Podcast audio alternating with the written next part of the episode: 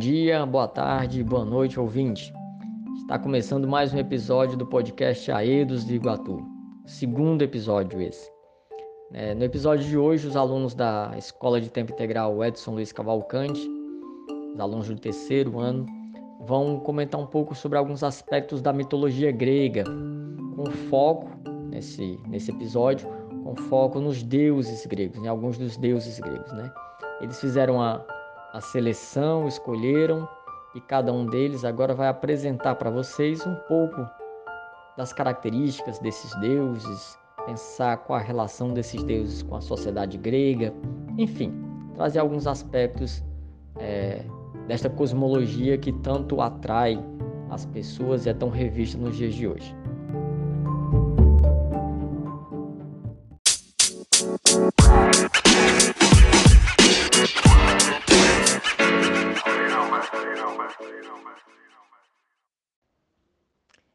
Estamos aqui, a primeira convidada nossa é Ana Caroline.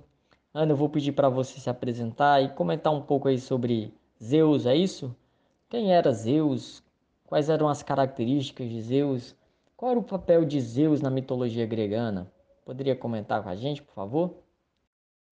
Meu nome é Ana Caroline, sou do terceiro A e eu vou falar um pouco sobre Zeus. Zeus era o rei dos trovões, senhor do Olimpo, era filho de Cronos e Reia. Cronos tinha o hábito de devorar os seus filhos, para que não tomassem o seu lugar no trono. Até que Zeus nasceu, e sua mãe Reia, já cansada de tanto sangue e sofrimento, deu a Cronos uma pedra embrulhada no lugar de Zeus, salvando a sua vida. Reia decidiu que Zeus seria o último filho e encerraria o reinado de sangue e sofrimento e tomaria o trono do seu pai. Assim que Cronos decidiu que tinha engolido uma pedra ao invés do filho, saiu à procura de Zeus, mas não o encontrou.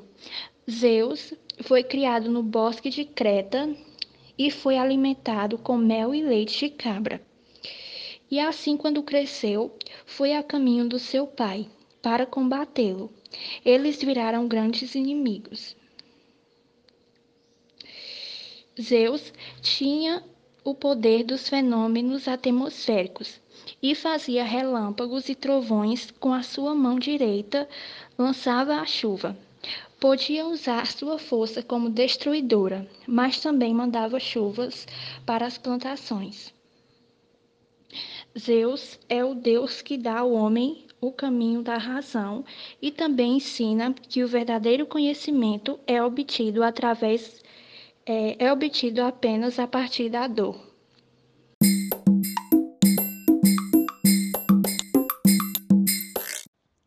Muito bem, Ana, muito bem, obrigado pelas contribuições. O nosso segundo convidado de hoje é o João Vitor. João, é, você poderia se apresentar também, por gentileza? E você vai falar sobre um Deus que parece que está muito próximo do Ceará, né? Isso por causa desse calor que faz aqui, dessa quintura. Então explica quem é esse Deus aqui pra gente, João.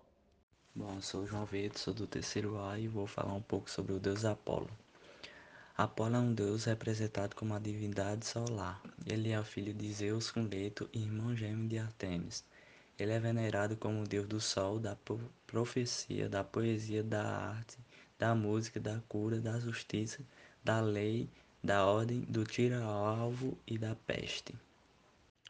Muito bom, muito bom, João.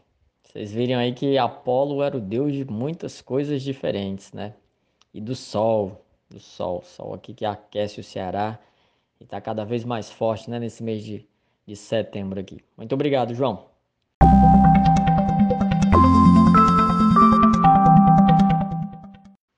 Temos agora aqui mais uma convidada. A próxima convidada é a Camila. Camila vai falar sobre uma deusa aí muito interessante, né, Camila? Que é a Perséfone. Camila, assim como os outros colegas, eu vou pedir também para você se apresentar e explica para a gente aí quem que era Perséfone, o que, que ela fazia, qual era o papel dela na sociedade grega. Por favor, Camila, a palavra é sua. Olá, seres ouvintes. Essa que vos fala é Camila, aluna do terceiro ano B, e hoje eu vou falar um pouco sobre a deusa Perséfone. Perséfone É a deusa da terra e da agricultura, filha de Zeus e Deméter.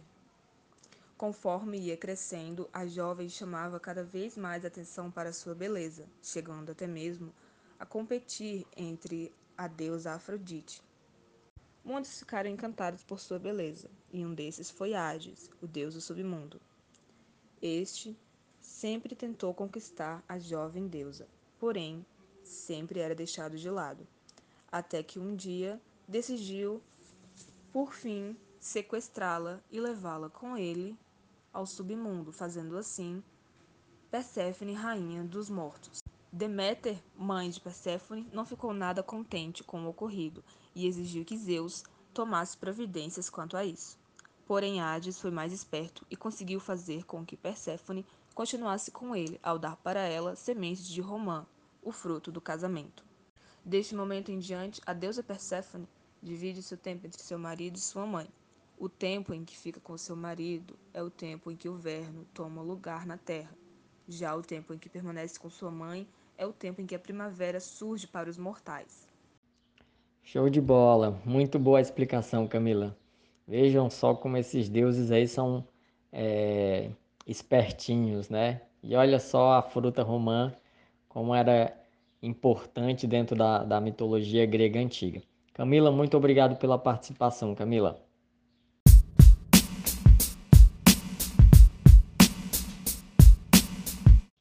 Bom, e agora temos aqui mais um convidado, é o aluno Gabriel. Gabriel vai falar sobre Atena, né, Gabriel? O Gabriel, por favor, vou pedir para você se apresentar também e explica para a gente aí como é que, que foi esse nascimento de Atenas, é, qual a, a, a, influência que essa deusa, né, que é uma das deusas mais famosas, exerce no mundo até hoje. Por favor, Gabriel, a palavra é sua. Bom dia, boa tarde, boa noite. Sou Gabriel do terceiro A vim falar um pouco sobre Atena. Palas Atena. De acordo com a mitologia grega, Palas Atena nasceu de uma dor de cabeça, conhecida como a deusa da sabedoria, da guerra e da justiça. Palas Atena era a protetora da cidade grega de Atenas, onde até hoje é possível visitar as ruínas do seu templo chamado de Partenon. A versão mais corrente do seu mito a dá como filha partogênica de Zeus, nascendo de sua cabeça plenamente armada. Jamais se casou ou tomou amantes, mantendo uma virgindade perpétua. Era imbatível na guerra, nem mesmo Ares lhe fazia páreo. Foi padroeira de várias cidades, mas se tornou mais conhecida como protetora de Atenas e de toda a Ática. Também protegeu vários heróis e outras figuras míticas, aparecendo em uma grande quantidade de episódios da mitologia. Olha só, então quer dizer que Atena era uma deusa forte, né? Bem inteligente, e esse nascimento dela aí é bem diferente daquilo que a gente está acostumado a, a entender como as criaturas, como as coisas nascem. É, Gabriel, só para finalizar então, explica para os ouvintes aqui qual a importância, como a Atena é representada, como ela é, é presente na questão da arte, da literatura. Por gentileza, Gabriel. Atena foi uma das deusas mais representadas na arte grega e sua simbologia exerceu profunda influência sobre o pensamento grego, em especial nos conceitos relativos à justiça, à sabedoria e à função civilizadora da cultura e das artes, cujos reflexos são receptíveis até nos dias de hoje em todo o Ocidente. Sua imagem sofreu várias transformações ao longo dos séculos, incorporando novos atributos, interagindo com novos contextos e influenciando outras figuras simbólicas. Foi usada por vários regimes políticos para legislação de seus princípios e penetrou inclusive na cultura popular.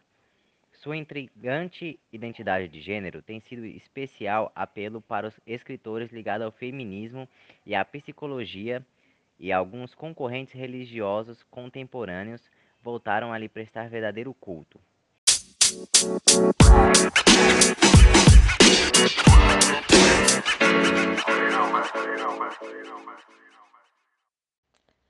Salve, salve! Temos aqui mais um convidado do podcast de hoje. É o aluno Vinícius. Vinícius, se apresenta e conta pra gente, Vinícius, sobre qual Deus que você vai falar.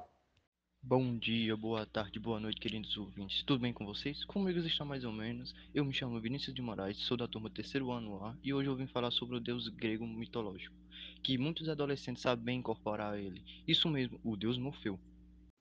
Explica pra gente, Vinícius, que, que deus é esse, o que que ele fazia e por que que ele era incorporado pelos, pelos jovens, pelos adolescentes. Será que a galera do, do Edson Luiz Cavalcante também tem um problema com esse deus aí? Comenta um pouco mais sobre ele, por favor. O deus Morfeu, responsável pelo sono e dos sonhos, vive em Olimpo. O nome dele vem do grego morfo, que quer dizer a forma. Não por acaso, e sim porque ele teve uma missão de tornar-se a forma de humano e aparecer aos homens durante os sonhos. Além disso, Morfeu originou-se a palavra morfina por duas razões. A primeira foi o poder sedativo feito do ópio, narcótico extraído da papoula, e a outra, além de aliviar as dores, a morfina faz dormir. Entendi, entendi. É por causa do sono, né, do pessoal, por isso que ele é um deus tão próximo dos adolescentes. Tá certo, Vinícius. Muito obrigado pelas contribuições.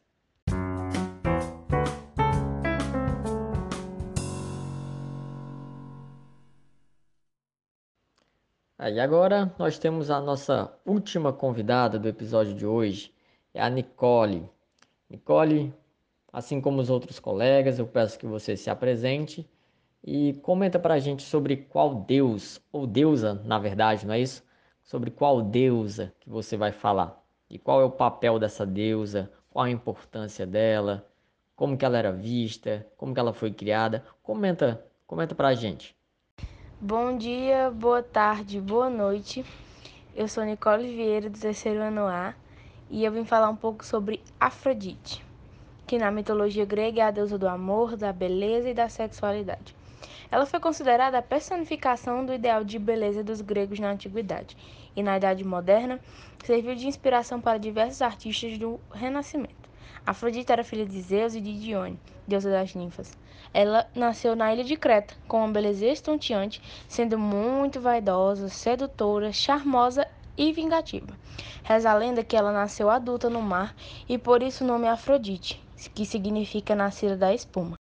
Nicole, tem um, um, umas histórias também interessantes que envolvem a Afrodite, o casamento dela, é, umas outras coisas que ela fez aí também contra o marido. Explica pra gente aí, conta pra gente como que, que são essas histórias, por favor. Bom, um casamento arranjado pelo pai. É, ela casou-se com Hefesto, deus do fogo. No entanto, não tiveram nenhum filho. Para Afrodite, que primava pela beleza e o amor, ele era feio e destituído de senso de humor. Diante disso, ela seduziu diversos homens, tendo muitos amantes, e dessas uniões nasceram diversos filhos. Afrodite se apaixonou por Ares, deus da guerra, e teve alguns filhos. E, é, dois exemplos desses eram Eros e Anteros. Bom, depois que Hefesto descobriu a traição da sua amada, ele os prende numa rede mágica, o que resultou na fuga dos amantes. Afrodite tinha como seus principais rivais Hera, Atena e Perséfone, até porque como eu falei no começo, Afrodite é a deusa do amor, da beleza. E quem não invejaria esta mulher, né, gente? Ainda mais filha de uma ninfa e do e de Zeus, deus dos deuses e dos homens.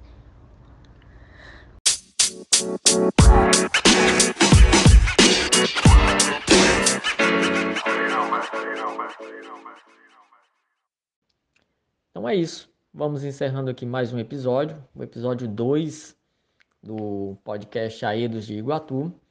É, e no próximo episódio a gente vai falar sobre criaturas mitológicas.